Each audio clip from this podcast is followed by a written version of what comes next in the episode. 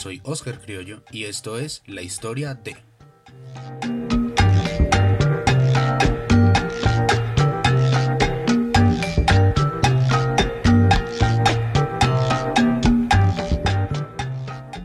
En el episodio pasado hablamos de Augusto Pinochet, de la dictadura militar chilena, hablamos de cómo Colo Colo retrasó unos meses lo que fue finalmente el golpe de Estado. Hablamos de los exiliados chilenos que protestaron desde Alemania y también hablamos de Carlos Caselli. También hablamos de lo que fue la impunidad después de la dictadura. Y quedamos en empezar desde este episodio a hablar sobre lo que fue la dictadura cívico-militar argentina. Pero para empezar a hablar de la dictadura cívico-militar argentina, vamos a hablar primero de lo que fue el peronismo. Y vamos a hablar de Juan Domingo Perón y Eva María Duarte, también conocida como Evita Perón.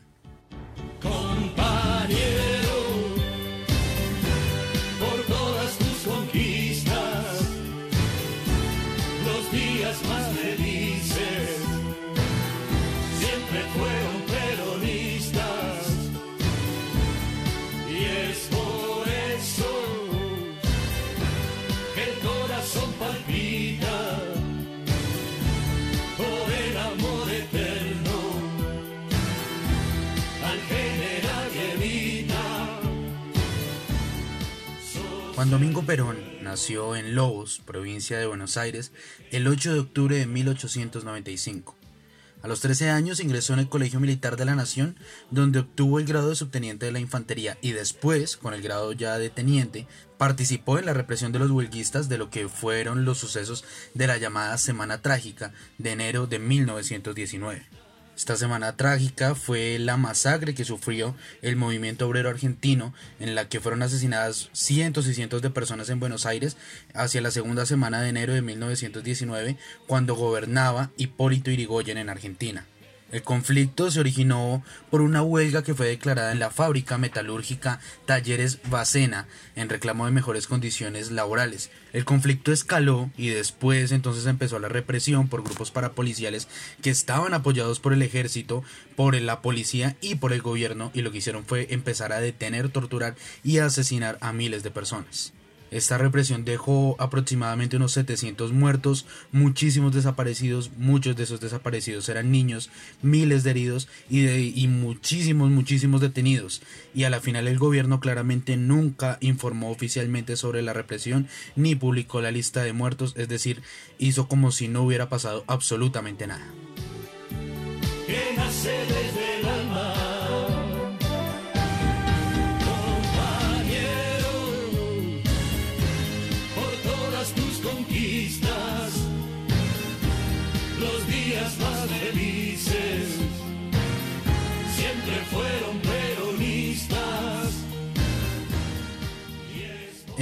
1930 ya Perón se empezó a acercar a los sectores cívico-militares que estaban preparando lo que era el golpe de Estado contra el presidente Hipólito Yrigoyen y él estaba apoyando el ala más moderada que era representada por el general Agustín Justo. En 1932 Justo asume la presidencia y Perón es designado ayudante de campo del nuevo ministro de Guerra. Desde este lugar, desde ahí, siendo el, ayudante de campo del ministro de guerra, Perón accedió por primera vez a lo que era ese detrás de escena del gobierno y de la cúpula militar. los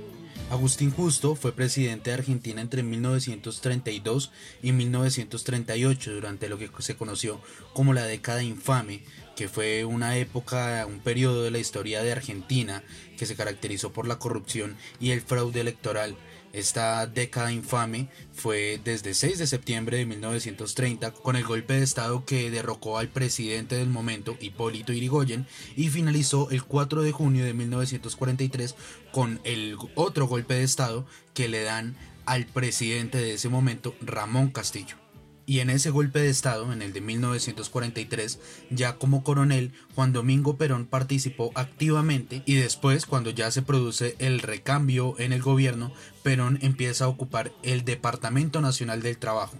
Y desde ese momento, Perón inicia su carrera política.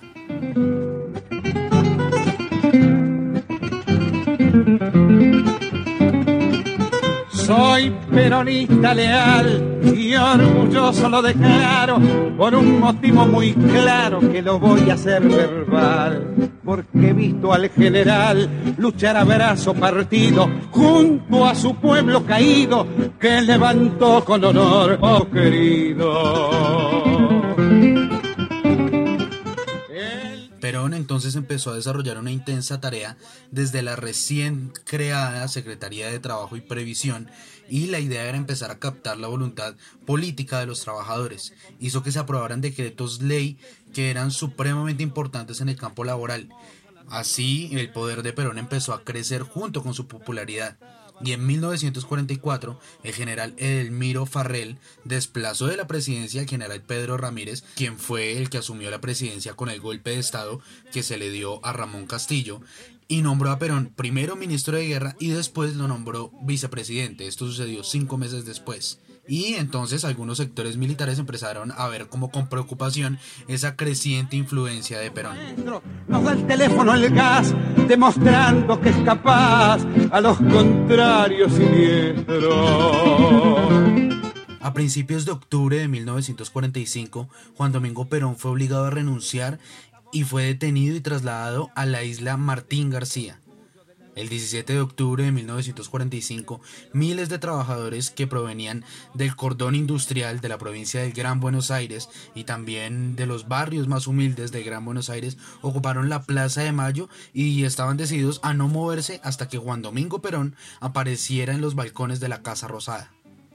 En la madrugada de ese 17 de octubre comenzó una movilización de los trabajadores de los barrios de La Boca, de Barracas y de Parque Patricios y también de los barrios populares del oeste de la capital y también de las zonas industriales de los alrededores. Por ejemplo, también fue muy importante el número de trabajadores que salió desde Berizo, que es una localidad cercana a La Plata. Esta acción estaba coordinada con algunos dirigentes gremiales que habían estado agitando los días anteriores y pues la principal fuerza de impulso provenía de esas mismas columnas que mientras iban marchando también iban retroalimentando el movimiento. Le mandó más hospitales, dio amparo a la ancianidad y le enseñó humanidad a los grandes capitales presidente Farrell mantuvo su actitud y los sectores más antiperonistas del gobierno, como el almirante Lima, propusieron que abrieran fuego contra los manifestantes. Y en cambio el general Eduardo Ábalos, que era el nuevo, la nueva persona más importante del gobierno militar, se mantuvo más bien pasivo y lo que él esperaba era que la manifestación se disolviera sola y se negó a que abrieran fuego contra los manifestantes. Al final, ante la presión popular, negociaron con Perón y pactaron las condiciones para que él pudiera salir. Entonces la idea era que él saliera, hablara con los manifestantes para que se tranquilizaran, no iba a hacer referencia a, su detención y a la final obtendría que todos se retiraran y que el gabinete renunciara en, en, su totalidad. Perón también se retiraría y la idea era que no volviera a intentar llegar a ningún cargo, pero a cambio él exigió que el gobierno convocara elecciones libres para los primeros meses de 1946. El 17 de octubre del año 45, Perón mostró con ahínco serle leal y sincero Perón, que al truce extranjero que con malos argentinos desviaron el camino de nuestra hermosa nación. En memorable elección derrotaba a los cretinos.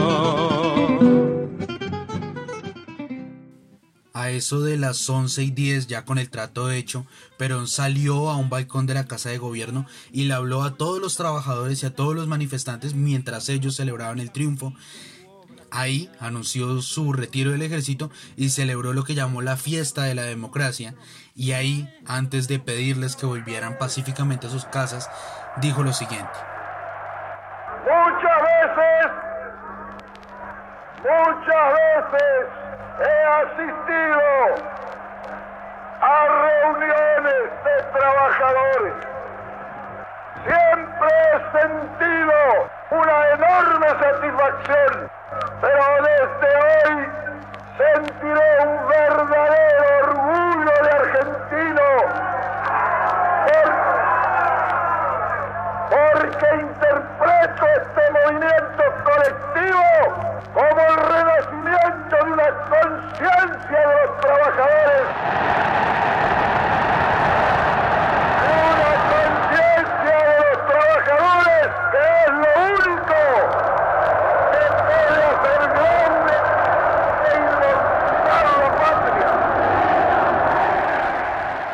Perón con esto ya se había impuesto y ya ocupaba un lugar destacado en la política nacional. Y aquí nace lo que fue el peronismo y el antiperonismo.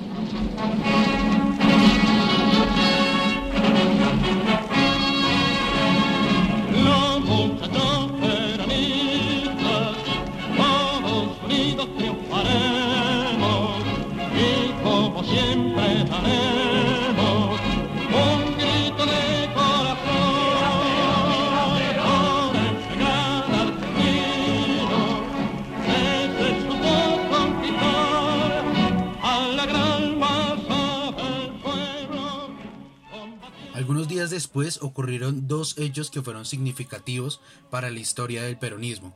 El 22 de octubre, en Junín, Juan Domingo Perón se casa con Eva María Duarte, que empezó a ser conocida como Eva Perón o también simplemente como Evita, un apodo que a ella le gustaba. De hecho, ella misma decía, cuando elegí ser Evita, sé que elegí el camino de mi pueblo.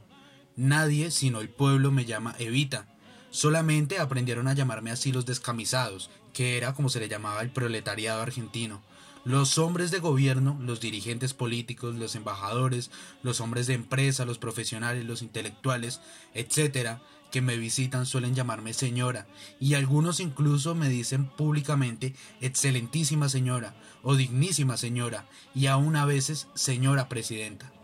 Ellos no ven en mí más que a Eva Perón. Los descamisados, en cambio, no me conocen sino como Evita.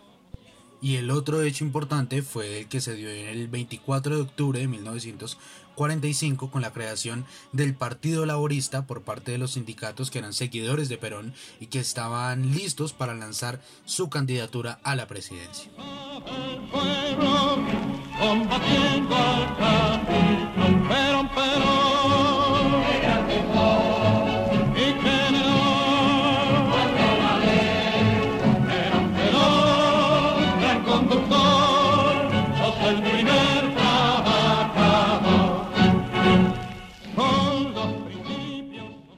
Entonces, mientras Juan Domingo Perón empezó a organizar sus fuerzas partidarias con el ya creado Partido Laborista, algunos sectores radicales disidentes, eh, algunos conservadores y la, y la oposición empezó a constituir un frente electoral denominado la Unión Democrática.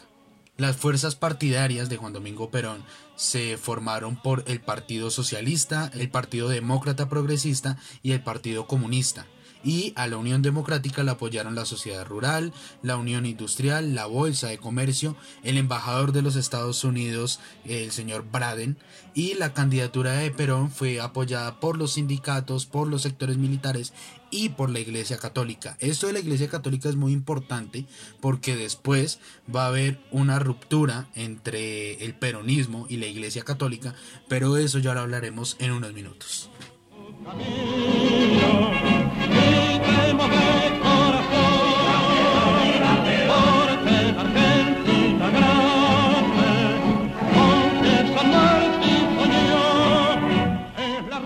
En febrero de 1946 se realizaron las elecciones y Perón se impuso obteniendo casi los dos tercios de la Cámara de Diputados, la mayoría de los puestos del Senado y casi todas las gobernaciones provinciales. Tras ganar estas elecciones, Evita Perón da su famoso discurso en el balcón de la Casa Rosada frente a los descamisados, que como ya había dicho antes, era como se le conocía el proletariado argentino. Al asumir la presidencia, Perón ela- elaboró un plan de cinco años que lo que intentaba era transformar la estructura económica del país y la idea era fomentar la industria y estimular el mercado interno. Paralelamente, el Estado empezó a emprender una importante política de estatizaciones acorde con una corriente mundial que iba en ese sentido. La estatización básicamente lo que pretende es que algunas empresas o algunos sectores económicos pasen de ser privados a ser controlados directamente por el Estado. Es exactamente lo que hizo Salvador Allende años después en Chile y que después, eh, entre muchas otras cosas, llevaría a lo que fue el golpe de Estado propiciado por Augusto Pinochet y aunque la idea era buenísima y había muy buenas intenciones, el peronismo no logró que se transformara la industria y que y no logró que fuera la principal fuente de ingresos del Estado y de hecho la principal fuente de ingresos seguía proviniendo de la exportación de granos y de carnes.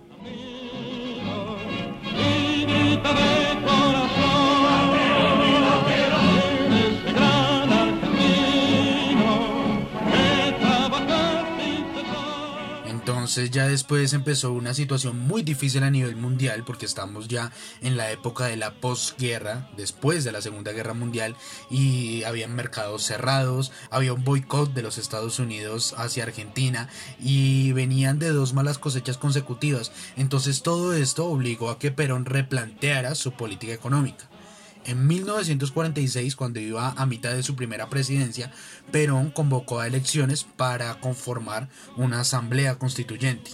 El peronismo triunfó y esto permitió que se incluyera en el texto de la, de la Constitución la posibilidad de que hubiera una, una reelección del presidente y también se, dejó se dejaron ahí plasmados los derechos del trabajador. Se establecieron también los derechos del Estado sobre las fuentes de energía y el fomento de una intervención estatal en la economía. Esta reforma, junto con la ley de voto femenino que fue impulsada por Evita Perón, llevaron a Juan Domingo Perón en 1951 que ganara las elecciones y empezara un segundo periodo de gobierno.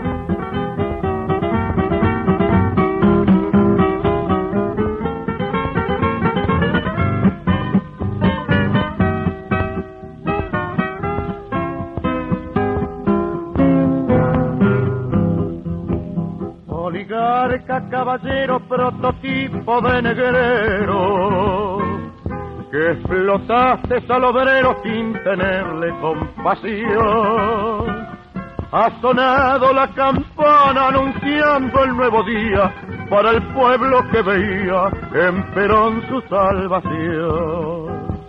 Oligarca, caballero que fuma cigarro. En este segundo periodo de gobierno también empezó un segundo plan de cinco años y que lo que planteaba era volver a una economía un poco más tradicional, se empezaron a aplicar ajustes en los salarios y en las políticas sociales. Las bases de lo que había sido el modelo peronista en sus inicios empezó ahí como, como a tambalear y de hecho se produjo un acercamiento con los Estados Unidos y se dio un polémico contrato petrolero que se firmó con la Standard Oil de California y esto contradecía en gran parte a lo que eran los principios peronistas y daba pues enormes ventajas a esta compañía estadounidense.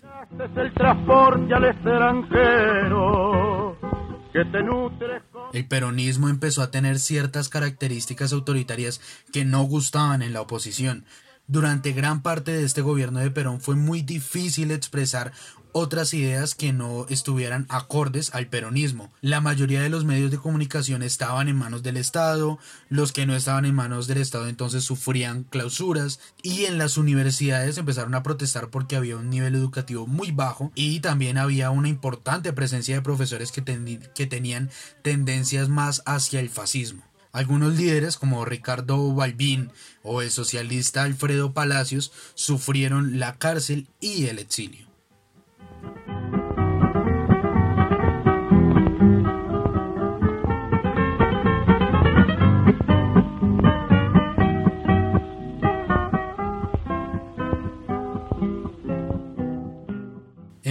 1952 empezó la crisis.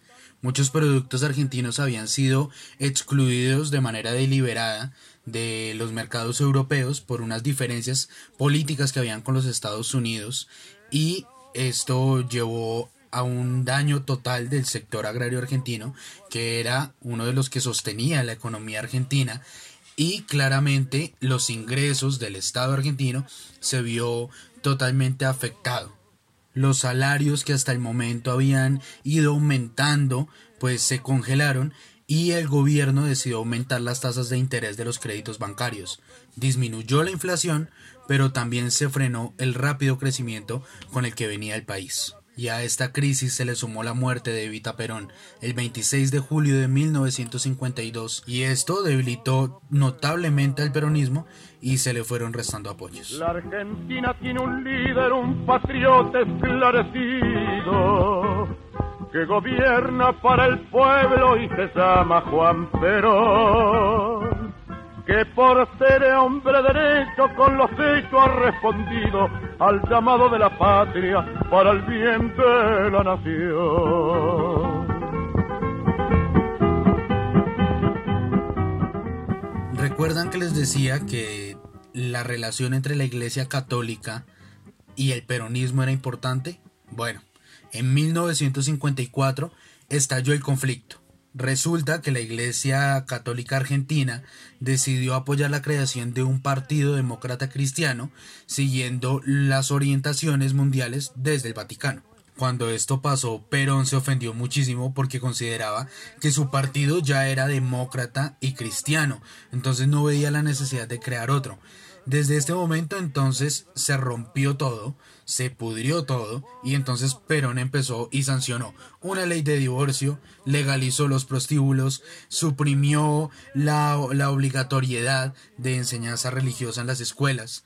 La iglesia entonces encabezó la oposición y el 11 de junio de 1955 la tradicional procesión del Corpus Christi se transformó en lo que fue una multitudinaria manifestación antiperonista. La iglesia estaba descontenta y alentó la disconformidad militar y comenzó a prepararse un nuevo golpe cívico-militar. Ay, che, gorila, mira qué distintos somos. Vos destruís con los golpes, yo construyo con los votos.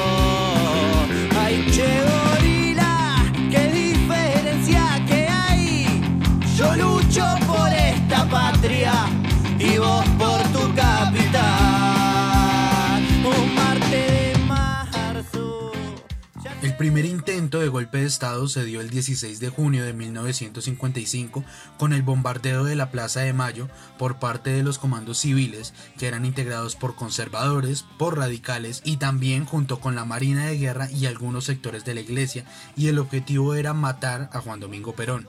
La acción causó más de 300 muertos y cientos de heridos. En la noche, unos grupos de peronistas salieron a tomar venganza y quemaron las principales iglesias de Buenos Aires. Perón intentó parar esta ola de violencia, pero ya era tarde, y después, el 16 de septiembre de 1955, las Fuerzas Armadas tomaron el poder y expulsaron a Perón, quien finalmente pues se marcharía al exilio por 18 años. demostró pueblo argentino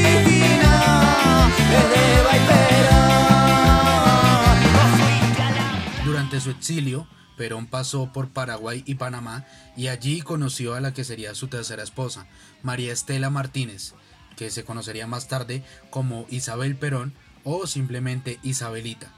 En 1958, cuando estaba en Venezuela, llegó a un acuerdo con Arturo Frondizi, que era candidato a la presidencia, y allí dijo que los peronistas iban a votar por él y él se debía comprometer a legalizar el partido peronista, debía aumentar los salarios y debía aplicar una política económica que fuera favorable para el desarrollo del mercado interno.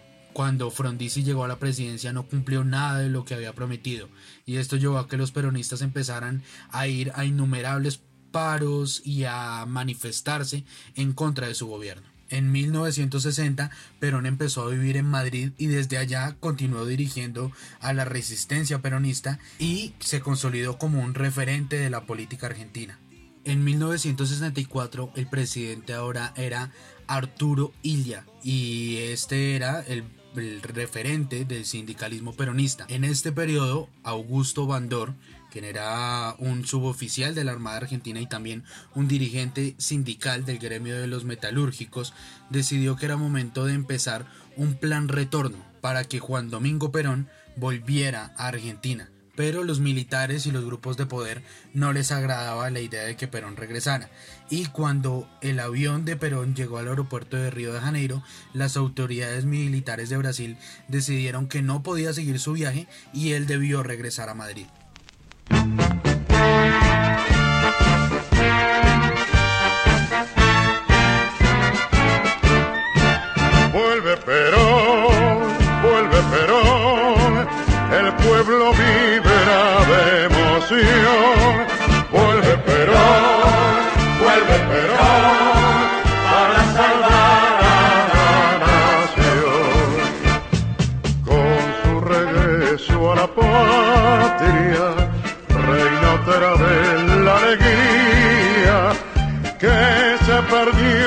aquel día en que Perón se alejó, pero con gran decisión.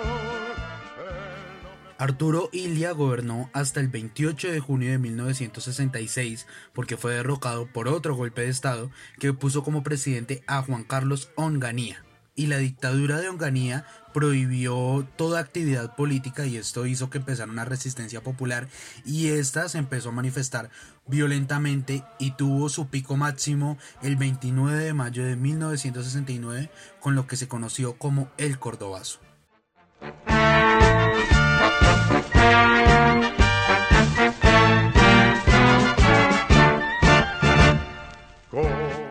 El Cordobazo fue una protesta que se organizó entre obreros y estudiantes y se dio entre el 29 y el 30 de mayo del 69 y estaba en oposición al régimen dictatorial de Juan Carlos Onganía. Y a la final del Cordobazo hubo decenas de muertos y cientos, cientos de heridos.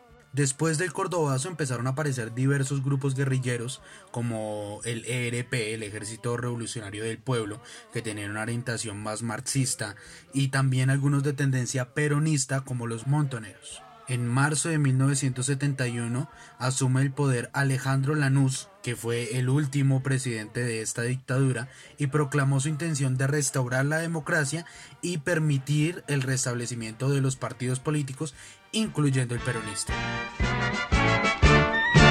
Vuelve Perón, vuelve Perón, el pueblo vibrará de emoción.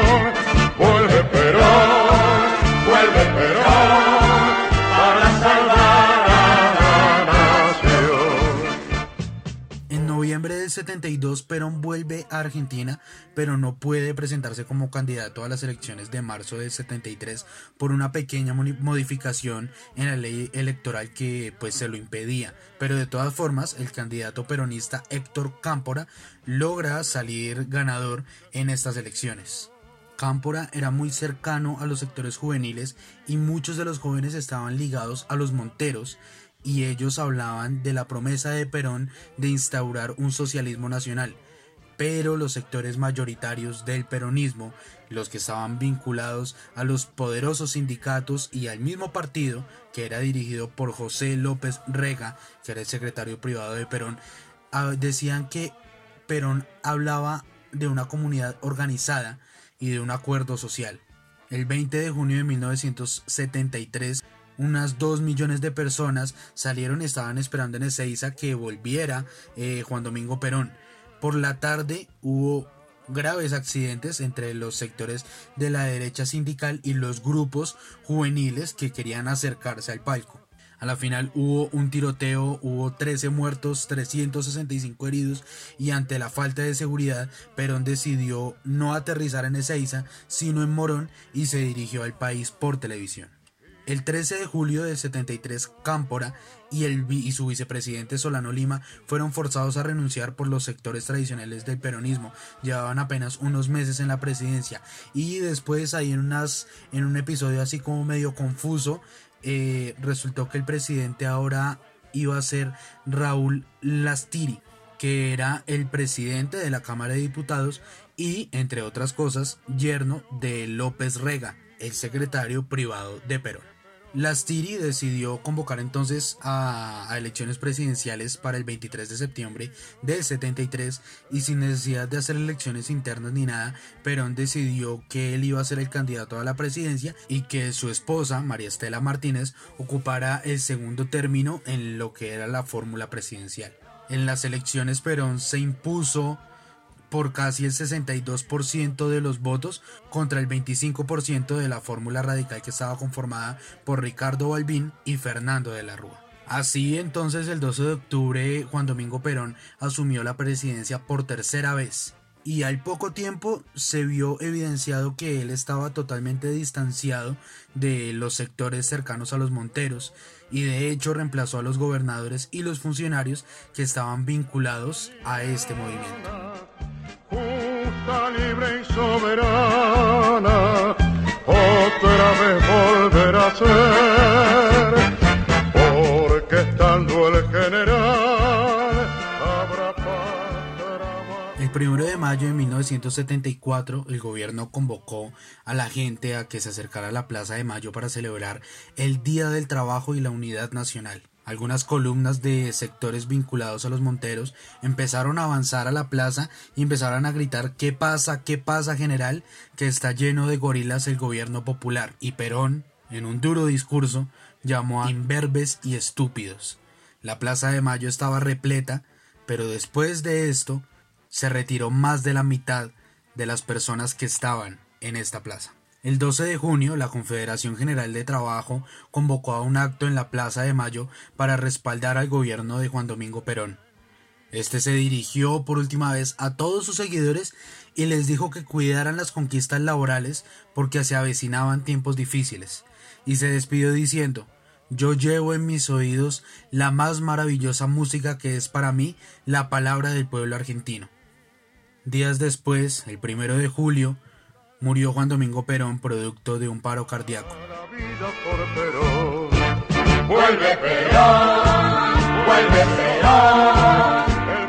Entre sus logros económicos se puede destacar la, la nacionalización de la economía porque esto hizo que se aumentara la capacidad adquisitiva y se aumentó la producción industrial.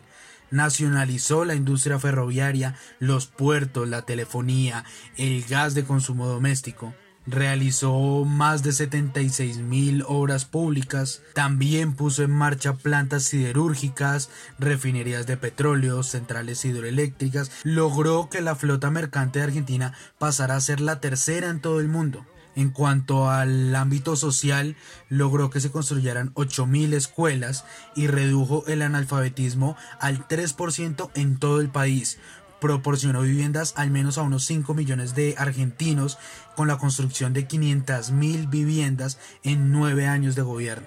Protegió a los trabajadores creando los tribunales de trabajo que se dedicaban a defender a los empleados y evitaban los abusos de los empleadores le dio fuerza a los derechos de los trabajadores, de los ancianos, de la niñez, los incluyó en la Constitución de 1949. En cuanto a lo político, en una época en la que hubo muchos, muchos golpes de Estado y dictaduras, se puede hablar de un Juan Domingo Perón que estuvo en la práctica de la, mo- de la democracia y no se salió de esta. También creó la Central Única de Trabajadores y todos sus ministros provenían de la clase obrera. Para la década del 50 la mitad de la población argentina no votaba porque la mitad de la población en Argentina eran mujeres y las mujeres no tenían derecho a votar. Juan Domingo Perón instauró el derecho y les dio voz para decidir. Pero todo este acercamiento de Juan Domingo Perón a los trabajadores, a los ancianos, al proletariado, al pueblo argentino, el hecho de que le hubiera dado el voto a las mujeres, nada de esto hubiera sido posible de no ser por la influencia de su esposa, Eva María Duarte, o mejor conocida como Evita Perón.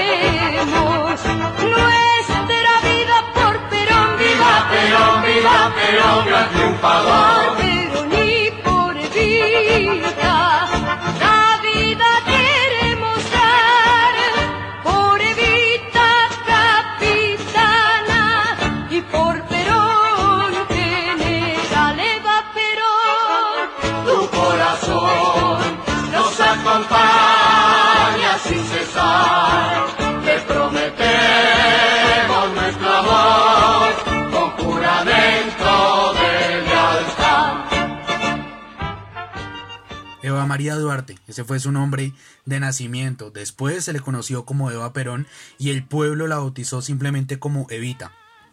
Ella fue una figura que rompió todos, absolutamente todos los precedentes históricos y definió una modalidad política que hasta el momento nunca había sido vista.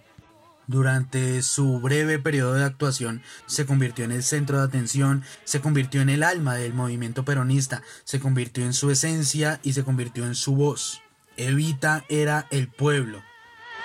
Para los pueblos del mundo, bandera de amor y paz Perón. Tu corazón nos acompaña. Eva María Duarte nació en Los Toldos, en la provincia de Buenos Aires, el 7 de mayo de 1919 y con tan solo 15 años decidió mudarse a Buenos Aires capital y su idea era convertirse en actriz. Llegó allá sola, sin recursos, sin educación y se enfrentó pues a este mundo hostil capitalino. Pero logró triunfar y llegó a ser una actriz de gran nombre, logró salir en tapas de revistas e incluso logró protagonizar un programa de radio que era muy escuchado. De todas formas, su destino era otro, y en 1944 conoce a Juan Domingo Perón en un festival que se estaba realizando en beneficio de las víctimas de un terremoto que había destruido la ciudad de San Juan unos días antes. Al mes siguiente ya ellos dos vivían juntos y dos años más tarde decidieron casarse en Junín. En la campaña para las elecciones de 1946, Evita resulta determinante y Perón, como ya vimos anteriormente, resulta siendo electo presidente del país. Pero Evita recibió muchos maltratos, sobre todo por ser mujer. La oposición le trasladó a ella toda la antipatía y todo el rechazo que sentían por Juan Domingo Perón. Decían que el ascenso vertiginoso de una mujer de orígenes humildes pues era un motivo de repudio. Fanny Navarro, su biógrafa, dice que si Evita no hubiera nacido mujer, nada más lógico que aspirara a la vicepresidencia o incluso a la presidencia. También dice que muchos autores tienden a describir a Evita como una mujer de carácter esencialmente masculino, y esto queda evidenciado en las palabras sexistas del escritor Ezequiel Martínez Estrada, que dice, refiriéndose a Evita y a Juan Domingo Perón, que, abro comillas, en realidad él era la mujer y ella el hombre.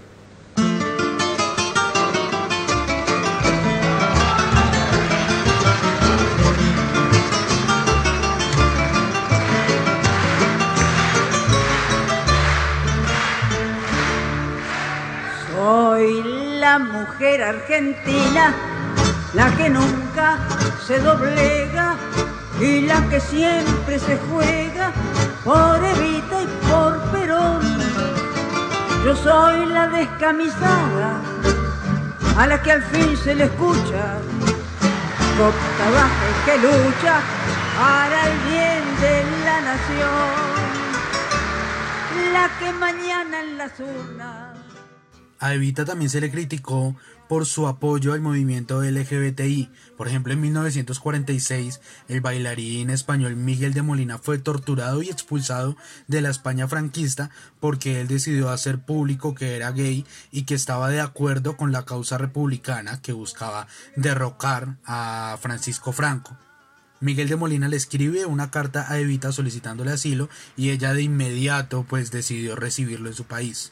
Evita también fue amiga personal de Paco Jamandreu, que era un diseñador de modas y actor argentino y se declaró públicamente también gay en una época en la que hacerlo era pues el pecado y claramente llevaba consigo riesgos de discriminación y, de acoso. Descamisada, que si es necesario un día, hasta la vida daría por Evita y por Perón. Siendo primera dama, Evita Perón realizó un trabajo intenso tanto en lo político como en lo social.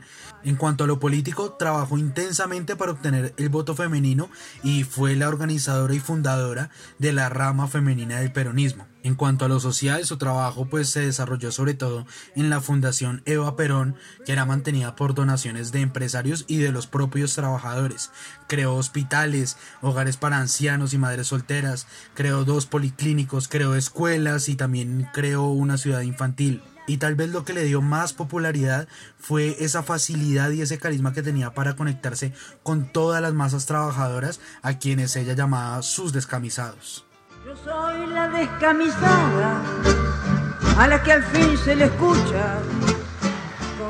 Evita Perón fallece el 26 de julio de 1952 cuando tenía apenas 33 años por un cáncer de útero. El duelo duró por más de 15 días y en el imaginario popular quedó que Evita era prácticamente una santa. Que a pesar de estar soy del pueblo, jamás lo podré olvidar. Debéis creer son solamente un disfraz, un juego burgués, nada más.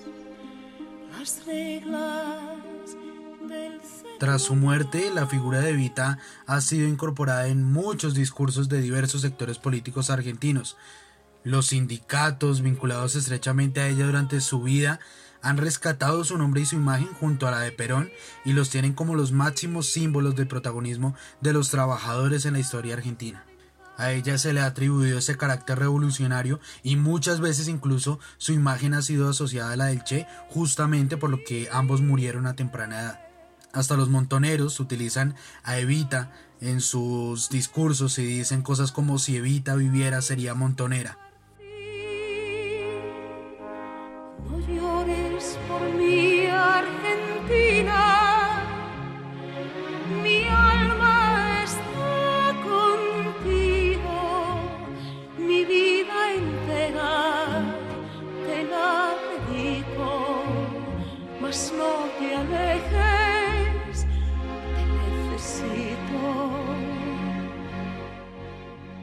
El retrato de Evita es el único retrato de una esposa de un presidente que está en el Salón de los Presidentes Argentinos de la Casa Rosada. También fue nombrada como el símbolo femenino de los 200 años de la historia argentina y se le otorgó la distinción de la mujer del Bicentenario.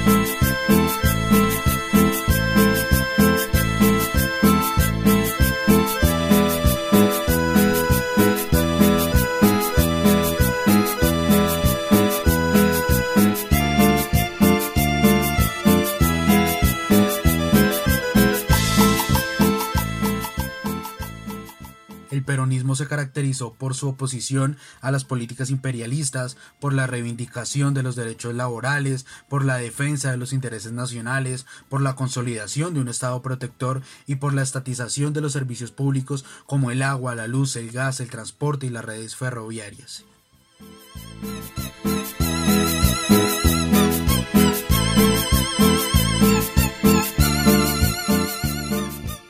Después de la muerte de Juan Domingo Perón, el 1 de julio de 1974, María Estela Martínez, la esposa de Perón, asumió la presidencia de Argentina y se convirtió en la primera mujer presidenta de su país y la primera mujer en ocupar la jefatura de Estado y de gobierno de un país con un sistema presidencial. La presidencia de María Estela Martínez, también conocida como Isabel Perón o simplemente como Isabelita, transcurrió en un contexto político y económico que era muy muy muy complicado y su periodo de gobierno generalmente es retratado de forma negativa. Isabelita fue fuertemente influenciada por José López Rega, que ahora era ministro de Bienestar Social y que lo consideraban como el primer ministro de facto de la Argentina. En cuanto a lo económico, el país cambió cuatro veces de ministro de Economía. Y aunque la Argentina llegó a situarse entre los países con mayor igualdad de ingresos entre los países fuera del bloque del Este en 1975, una crisis iniciada en junio de este mismo año conocida como el Rodrigazo, debido a Celestino Rodrigo, que era el ministro de Economía de ese momento, dio paso a que la inflación estuviera al tope. Ya con todo esto encima, Isabel Perón decide que es momento de convocar a elecciones presidenciales en octubre de 1976. Pero el 24 de marzo de 1976, un golpe de Estado puso fin a la presidencia de María Estela Martínez y se instauró una dictadura cívico-militar que se autodenominó Proceso de Reorganización Nacional. Yo soy Oscar Criollo y esto es la historia de...